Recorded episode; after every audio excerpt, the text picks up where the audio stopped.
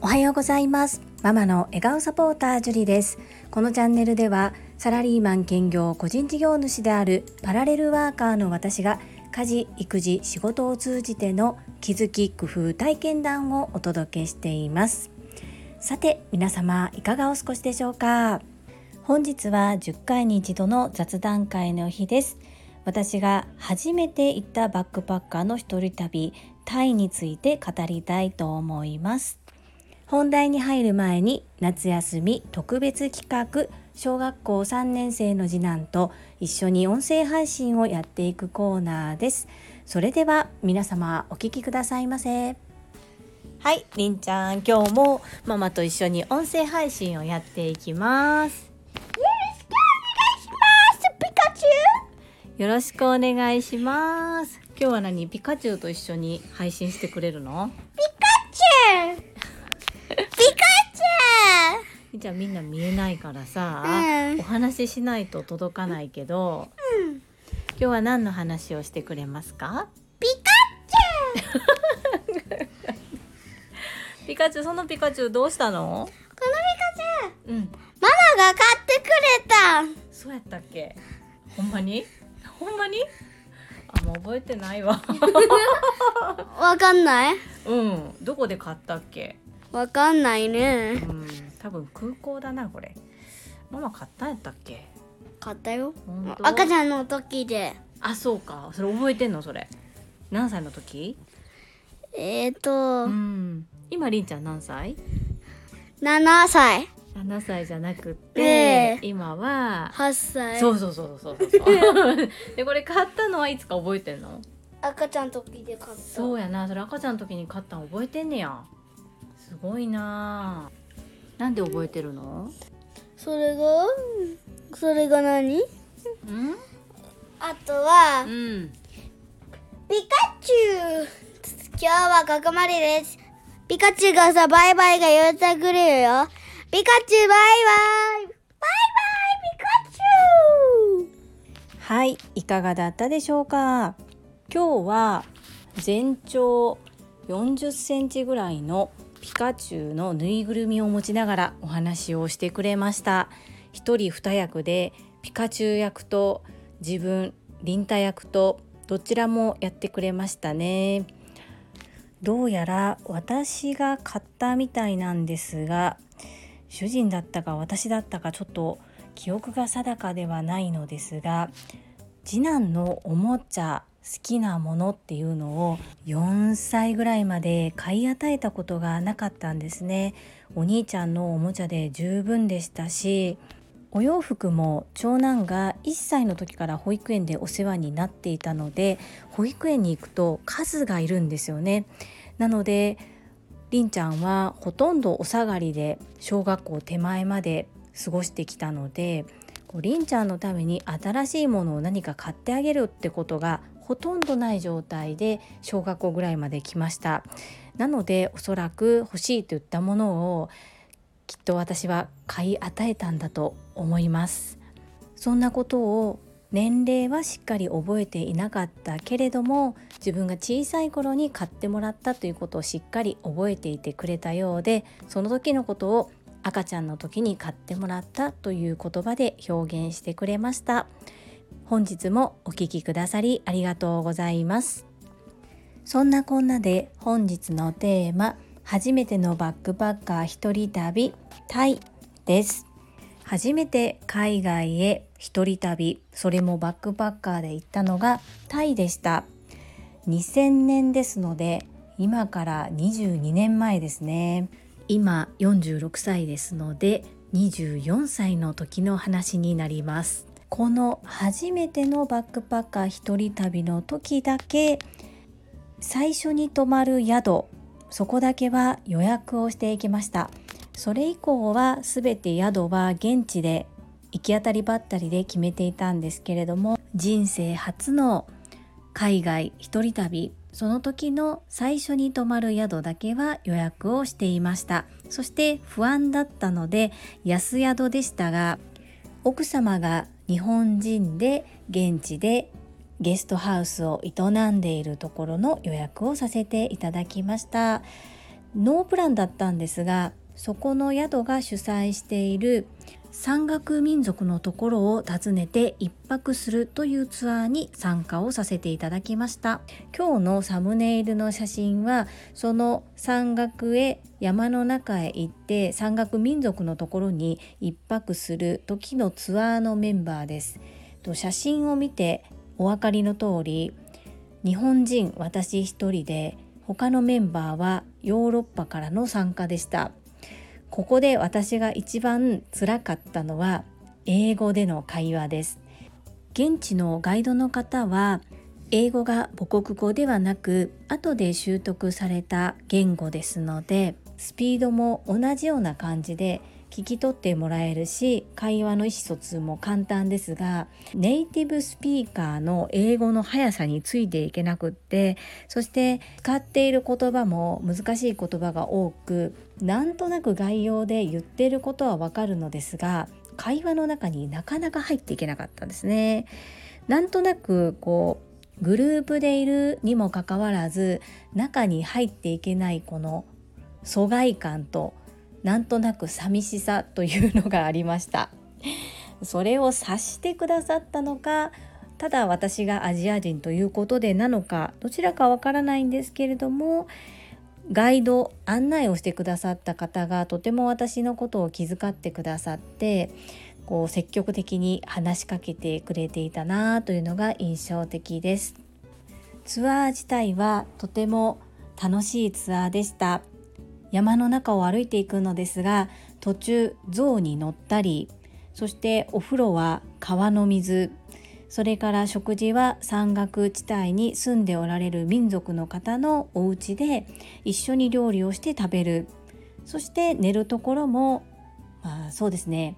日本でいうところの昔の高床式倉庫みたいなところにみんなで雑魚寝で寝る。そんなような経験をしました。日本でいるとなかなかできない体験ができてそれはそれで楽しかったのですがこの一緒のツアーだったヨーロッパからの参加の方々とうまく会話や意思疎通ができなかったところがなんとなくもどかしくそして少しほろ苦い思い出になった旅でした。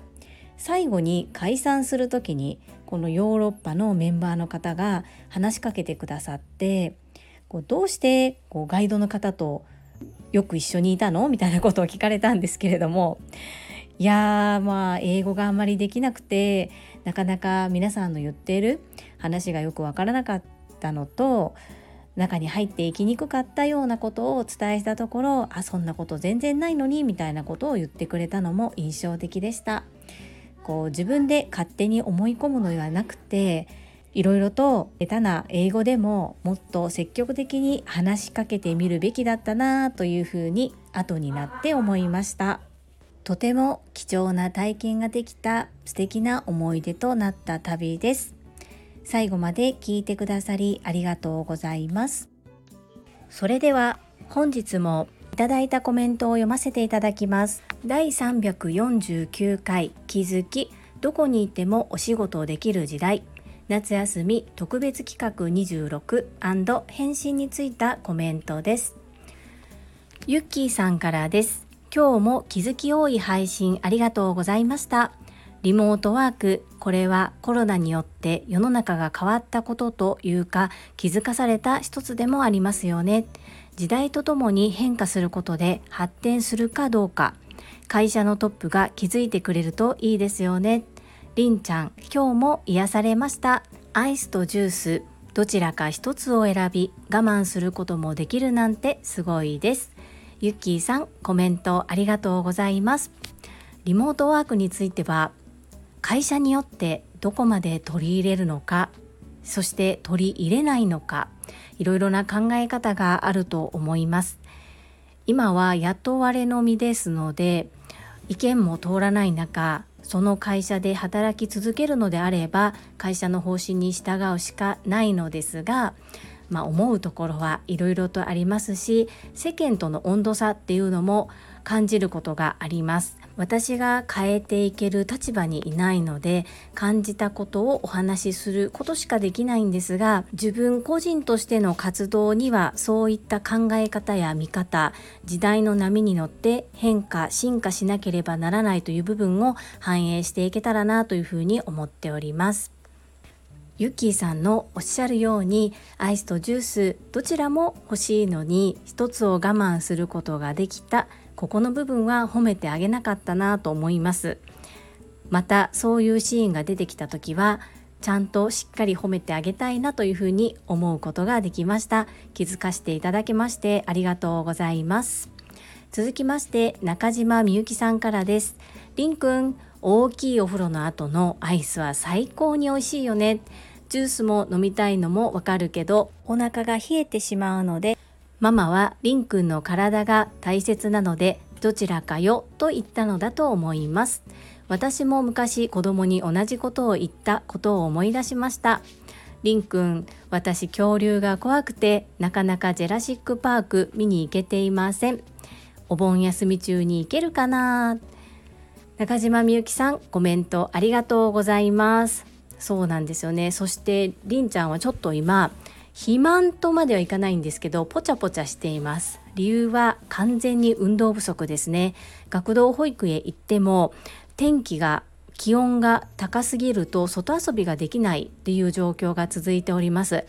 なのでやっぱり体を目いっぱい動かすっていうことをなかなかできない状況の中で食べたいものを食べたいだけ食べているとやっぱりこうぽっちゃりしてきますよね。だからといって全て取り上げるのはかわいそうだなと思ってもう喉が渇いたらお茶かお水を飲もうね。どうしても甘いものは食べたい時それは食べてもいいけれども食べ過ぎには注意しようねっていう話をしています。そしてこの中島みゆきさんのコメントに対して読み上げいらんでということで越後屋さんからコメントが入っています。読み上げはいらんでということですがちょっと読み上げさせていただきますね。中島みゆきさんの素敵な声についついジェラシーを感じてしまう越後屋ですがジェラシックではなくジュラシックですね。黒兵衛さんの代わりに突っ込んでおきますね。私はジュラシックパークもいいですがワンピースが見たいです。ということでとジュラシックパークですよ。ジェラシックパークではないですよという越後屋さんからのコメントでした。実はこれコメントを読ませていただきながらジュラシックパークジェラシックパークジュラシックワールドジェラシックワールドこの4種類がありましてで私自身もきちんと調べてお話をできていなかったので記載のまんま発音していたのでこういったことになってしまってちょっと私の方も気をつけなければならないなというふうに思っております。申し訳ありません。そして越後屋さん教えてくださりありがとうございます。引き続き越後屋さんからのコメントです。毎日コツコツ素敵です。スーパー銭湯楽しいですよね。でもつるんと滑ると危ないからお風呂で走ったらあかんで。私も息子をよくスーパー銭湯に連れて行きました。小学生でも楽しいですが中学生になっても友達連れてスーパー銭湯を連れて行ったらみんな喜んでいましたね。私は水風呂は少し苦手ですがジェットバスや電気風呂は好きです。リモートワークは中小企業でも広がるといいですね。親の介護が必要な時などにもそのありがたさを感じますよ。越後屋さん、いつも素敵なコメントありがとうございます。本当スーパー銭湯楽しいですよね。大人も楽しいので、やはり子供たちははしゃぎたくなると思うんですが、実はりんちゃん一度すってんころりんとつるっと滑ってしまって、で、足の爪が剥がれたことがあるんですよ。もう見てる方が痛くて本人はケロッとしてたんですけれども。なので今はねもう小学校3年生で女湯に私と一緒に入ることができませんので入る前に必ず「りんちゃん絶対に走ったらダメだよ」っていう風に言い聞かせてそれで送り出しています。今回は走らずに行けたようです。リモートワークやあと時短勤務ですねこれは子育ての方でもそうなんですがこう介護が必要な時なども例えばデイサービスを利用する時お家に迎えに来てくれるのはだいたい9時ぐらいそして5時ぐらいに送り届けてくださるので送り出した後に出社して戻ってくる前に帰宅しないといけないという状況がありますよね。なので時短勤務を認めるのは何も子育て中だけではなくそういった介護が必要な時などにも利用できたらいいのになというふうに思います。私がお世話になっている会社でもそういったところの、まあ、柔軟性といいますかその部分は難しいので逆にリモートワークを認めていただけるとそのまま引き続きお仕事を続けることもできるのになというふうに感じましたいろいろと私も仕事のやり方あり方選び方っていうのを本当にここ数年考えさせられています。いちご屋さんコメントありがとうございます。続きましてゆふこれたかさんからです。樹里さんへ宝塚の温泉といえば宝の湯さんではないですか？湯布も一回行ったことがあります。樹里さんの会社は保守的なんですね。井上圭一先生から学んだリフレーミングを使うとじゃあ樹里さんは今の技術知識があればこの先も仕事をこなせるんだよねその方が個人の活動に専念できるからええやんって感じかな知らんけど ゆうこれたかさん、コメントありがとうございます。バレちゃいましたね。さすが隣町にお住まいです。その通りでございます。私がお勤めしている会社、そうですね。保守的ですよね、おそらく。先ほど越後屋さんのコメントで、リモートワークは中小企業でも広がるといいですね、とあったんですが、私の勤めている会社は、今従業員が3800名ぐらいいるんですがこれって中小企業ではないですよね多分ね。なのでかなり乗り遅れているような印象があります。リフレーミングゆうこれたかさんは研究熱心な方ですので井上圭一先生についてもかなり研究されているのではないかなというふうに思っております。いつも楽しいコメントをありがとうございます。続きまして英語学習者と世界をつなぐキューピット英会話講師高橋明さんからです。樹里さんこんにちは。りんちゃんの元気そうな声を聞くと安心して一日を迎えられる親戚のおばさんになった感覚です。今日も配信ありがとうございます。私は今月2週間実家に帰省していました。私も場所を選ばずに仕事をできるのですが、やはり息子と一緒だと仕事ができる時間に制限があり、毎日配信をしている樹里さんはすごいなぁと思っております。翻訳の件、興味を持ってくださりありがとうございます。どんなことが興味持っていただいているのでしょうか？ぜひ、どこかで発信いただけると嬉しいです。ありがとうございます。高橋明さん、コメントありがとうございます。りんちゃんのことを本当に親身に思っていただけて嬉しいです。ありがとうございます。そうですよね。子供が家にいると在宅ワークかなり厳しいと思います。私の場合は子供が小学生と中学生ですので中学生の長男はまあ家にいてももうそんなに騒いだりすることはありませんのでそんなに難しくないんですけれどもまあ喋る喋る喋るでものすごく喋りかけてきます家にいると。